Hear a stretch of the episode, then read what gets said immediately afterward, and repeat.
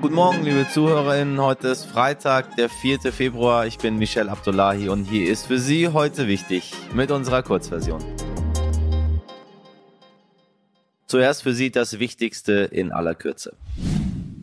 Das US-Militär hat laut Präsident Joe Biden den Anführer der Terrormiliz IS getötet, Abu Ibrahim al-Hashimi al-Qurashi. Das bestätigte das Weiße Haus gestern. Extremwetter wie Hitze oder Überschwemmungen haben in den letzten 40 Jahren allein in Europa mehr als 140.000 Menschen getötet und mehr als 510 Milliarden Euro gekostet. Das ergab ein Bericht der Europäischen Umweltagentur EEA, der am Donnerstag in Kopenhagen vorgestellt wurde. Ich sage es ja immer wieder, ja, Klimaschutzmaßnahmen sind teuer, aber nichts tun ist eben deutlich teurer. Heute beginnen die Olympischen Winterspiele in Peking und ja, alle so, wow, ja. Und ich am allermeisten, liebe Community, ich habe mich für Winterspiele ehrlich gesagt sowieso nie so richtig interessiert, aber jetzt interessiert mich das noch viel weniger. Ich finde es alles irgendwie unnötig und ignorant, insbesondere wenn wir an Menschenrechtsverletzungen, Umweltzerstörung, Corona und so weiter und so weiter äh, denken. Selbst viele SportlerInnen reisen mit eher verhaltenen Gefühlen nach Peking. Aber das hilft ja alles nix. Olympia findet statt und wenn man einen täglichen News-Podcast unterhält, gibt es auch mal Themen, die mich zwar nicht interessieren, die aber dennoch relevant sind und zumindest heute wird ja überall die Rede von Olympia sein und es ist deshalb wichtig zu wissen, was da los ist. Vielleicht freuen Sie sich ja auch darauf und drücken Pechstein, Friedrichs und Co. die Daumen. Daher hat mein Kollege Frederik Löbnitz mit der Journalistin Pia Schröers über alles gesprochen, was Sie über die Hintergründe der Olympischen Winterspiele 2022 in Peking wissen müssen. Pia hat zehn Jahre in China als Korrespondentin gearbeitet und bereits die Olympischen Spiele in Peking 2008 miterlebt. Und auch in diesem Jahr ist sie live vor Ort. Hallo Pia. Hallo. Die Vorfreude auf die Olympischen Winterspiele ist äh, zumindest hierzulande ja eher gering. Menschenrechtsverletzungen, Kunstschnee, die ganze Umweltzerstörung, Corona, all das äh, überschattet so ein bisschen äh, den Umstand, dass es sich ja eigentlich um ein sportliches Ereignis handelt.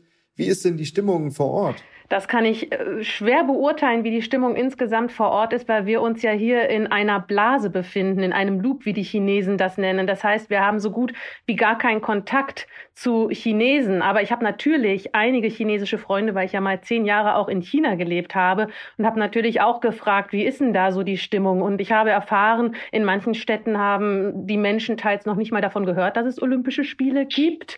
Hier in Peking zum Großteil natürlich schon. Die Freude ist nicht riesengroß, sie dürfen ja auch nicht wirklich teilnehmen, aber sie verspüren wohl schon auch so einen gewissen Stolz. Denn man muss sich vorstellen, sie bekommen hier ja auch wirklich die Propaganda nur so um die Ohren gehauen. Und da bleibt dann auch tatsächlich bei den meisten Chinesen was hängen. Also sie sind schon stolz darauf, sich jetzt hier als wahnsinniges, modernes Land zu präsentieren mit wirklich ja teilweise atemberaubenden Olympiastätten wie die Rodelbahn für, ich meine, 2,3 Milliarden Euro und so weiter. Also davon wissen sie hier in Peking schon und darauf sind sie dann schon auch stolz, ja. Du hast es gerade schon gesagt, Propaganda, weil so ein bisschen fragt man sich ja tatsächlich, worum geht's eigentlich bei diesen Olympischen Spielen dieses Jahr? Durch die Corona-Bedingungen sind viele SportlerInnen auch wirklich nicht auf ihrem Bestleistungsniveau. Ähm, dazu kommt, dass äh, diese ganzen, wie du auch schon angesprochen hast, diese Bobbahnen in Regionen geschaffen wurden, die für die zum Teil Naturschutzgebiete verschoben werden mussten. Also worum geht's letztlich? Sind es wirklich einfach nur diese schönen Bilder, die dann irgendwie äh, durch die Welt gehen? Ja, für China, für Chinas Machthaber Xi Jinping geht es darum, seine Macht zu demonstrieren, seine Überlegenheit, Chinas Überlegenheit der Welt zu demonstrieren. Zum einen eben mit solchen Sportstätten wie jetzt die Rodelbahn, mit den schneebedeckten schönen Hügeln. Das ist ja ein Wahnsinn, was da geschehen ist, weil da schneit es nicht. Peking hat ein Wüstenklima. Hier fällt so gut wie gar kein Schnee. Hier regnet es auch äh, fast nicht. Man spürt es auch immer schon, wenn man hier ist, dass alles vertrocknet ist. Und das kenne ich eben auch noch von früher. Und da wurde ja ein wahnsinniger Aufwand betrieben, damit das eben alles schön weiß ist und eben nicht nur die Pisten, sondern auch die Hügel drumherum, sodass die Bilder, die eben in die Welt geschickt werden, glanzvoll aussehen. Also darum geht es Xi Jinping. Für ihn ist ja, sind diese Olympischen Spiele ja auch was Persönliches. Ne? Er hat ähm, Thomas Bach ja als ersten ausländischen ja, Vertreter, Staatsmann kann man ja nicht sagen, hier empfangen in Peking, keinen anderen Staatsmann vorher Ähm, Thomas Bach wurde hier ja sogar auch eine Statue schon vor den Olympischen Spielen errichtet, nur das ganz am Rande. Und er ist ja auch schon ganz viel in Erscheinung getreten, Xi Jinping, an den Olympiastätten. Das heißt, er setzt sich hier wirklich persönlich für das Bild dieser Olympischen Spiele ein. Und das sagt natürlich sehr, sehr viel aus. Also ihm geht es darum, hier der Welt seine Überlegenheit zu demonstrieren. Und das in Pandemiezeiten, wo die Welt wirklich kämpft mit Omikron. Ne, da möchte China zeigen, schaut nach China, schaut her, wie gut wir diese Pandemie im Griff haben und parallel hier wahnsinnig innovative, glanzvolle Spiele präsentieren. Ich sage ja, vielen Dank und äh, alles, alles Gute dabei. Herzlichen Dank. Wer es im Gegensatz zu Pierre Schröers leider nicht in die olympische Bubble geschafft hat, ist der Sportjournalist Klaus Lufen. Der hat seine erste Woche in China direkt mal im Quarantänehotel verbracht und hat uns von dort Sprachnachrichten geschickt und berichtet. Herr Lufen, Sie waren gerade in China angekommen und sind dann positiv getestet worden. Albtraum würde ich es mal nennen. Wie ist Ihre Einreise denn überhaupt abgelaufen? Ja, die Einreise beginnt ja eigentlich sogar schon vier Tage vorher, also noch in Deutschland. Da muss man zwei PCR-Tests erledigen, viele, viele Dokumente hochladen, den Pass auf Vordermann bringen, damit man überhaupt auf äh, den Sonderflug nach Peking kommt. Und dann landet man da, muss wieder alle Papiere vorzeigen oder einscannen. Und am Ende wird dann wieder ein PCR-Test genommen, äh, allerdings ziemlich gründlich. So tief habe ich dieses Teststäbchen noch nie in der Nase beziehungsweise im Gehirn gehabt. Also alles sehr korrekt, alles sehr ordentlich. Und der Rest läuft dann eigentlich in Zeitlupe ab. Also zweieinhalb Stunden warten aufs Gepäck. Das sucht man dann lange auf dem Rollfeld. Das steht da tatsächlich und man muss seinen Koffer irgendwo rausfinden. Dann war es bei mir so, fünf Stunden Busfahrt an den Bestimmungsort, da wo man halt eingesetzt werden soll. Und auf dieser Fahrt im Bus habe ich dann telefonisch von meinem positiven Testergebnis schon erfahren. Am nächsten Morgen bin ich dann abgeholt worden von dem eigentlichen Hotel mit einem voll desinfizierten Krankenwagen. Gepäck ging da auch hinten rein und dann ab Richtung Corona-Hotel. Wie kann man sich ein chinesisches Quarantänehotel vorstellen?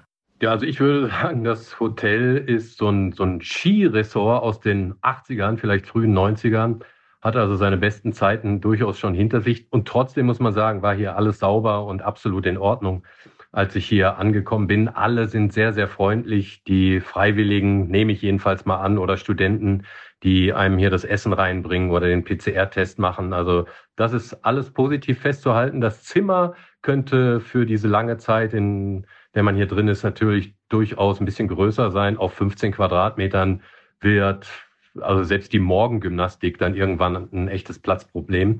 Ähm, es gibt drei Mahlzeiten am Tag. Die Menge ist, würde ich mal sagen, ausreichend, manchmal sogar zu viel, aber besonders schmackhaft ist es nun auch wieder nicht. Und inzwischen, nachdem das Hotel, glaube ich, jedenfalls äh, eher ausgebucht ist, ähm, ist das Essen auch meistens kalt, weil es so lange dauert. Was denken Sie persönlich über diese Olympischen Spiele? Muss man die unter den gegebenen Umständen wirklich durchziehen und dann auch ansehen? Also ob man sie sich ansehen muss, äh, weiß ich nicht. Das muss jeder für sich selbst entscheiden, ähm, ob er das ausblenden kann, was äh, drumherum eine Rolle spielt hier in China und ganz besonders in Peking. Ich glaube, die Sportlerinnen und Sportler, die hätten es verdient, dass man sich das ansieht. Die können tatsächlich, es ist eine Phrase in diesen Tagen und Wochen, aber die können wirklich nichts dafür, dass diese Spiele hierher vergeben wurden. Dafür sind andere verantwortlich. Deshalb hätten die es verdient, dass man sich das anguckt, ihre Leistungen würdigt äh, und vielleicht sogar ein bisschen äh, mitfiebert. Ob es diese Spiele äh, geben müsste und ob man die im Moment durchziehen müsste. Dazu habe ich eine klare Meinung. Ich glaube, schon jetzt kurz vor der Eröffnungsfeier ähm, müsste man sie eigentlich absagen. Man hätte das vor wenigen Wochen noch machen können. Da haben sich IOC und die Organisatoren hier in China dagegen entschieden. Es war absehbar, dass diese Omikron-Welle zuschlägt, nicht nur bei uns in Europa, sondern hier auch in China und dass man das mitnimmt und nicht aufhalten kann durch die Flüge hierher nach Peking und es ist jetzt eine völlig unfaire Veranstaltung geworden. Es sind 287 Menschen, das war die letzte Meldung, bei ihrer Einreise oder kurz danach hier in äh, Corona-Quarantäne gekommen. Darunter viele, viele Sportlerinnen und Sportler, Mitfavoritinnen und Mitfavoriten um olympische Medaillen. Die werden um ihren Traum betrogen. Die müssen kämpfen, dass es vielleicht noch reicht hier in dieser Zeit Also äh, ich finde, das sind keine fairen Olympischen Spiele. Man braucht sie eigentlich nicht. Und selbst die Siegerinnen und Sieger müssen sich am Ende fragen, war ich jetzt nur hier der Glücklichere, weil äh, ich es negativ durch dieses olympische Turnier geschafft habe und die anderen hatten halt Pech. Also da bleiben viele Fragezeichen und ein sehr, sehr schlechter Beigeschmack. Danke Klaus Lufen und natürlich viel Glück und Gesundheit, sodass Sie die Spiele tatsächlich noch begleiten können. So schnell wie eine Abfahrt beim Slalom ging diese Folge schon wieder rum. Und wissen Sie, woran das liegt? Daran, dass das die Kurzversion war. Wenn Sie noch mehr Infos zu Olympia und anderen spannenden Nachrichten haben möchten, hören Sie doch mal unsere Langversion. Die ist viel cooler. Die ist auch weniger Slalom, sondern eher Langlauf beziehungsweise Biathlon. Also alle Wortspiele, die Sie möchten, die finden Sie dort und schreiben Sie uns Ihr Feedback an heute wichtig stern.de. Empfehlen Sie uns weiter und wissen Sie was? Schön, dass Sie da sind. Haben Sie ein schönes Wochenende. Machen Sie was draus. Ihr Michel Abdullahi.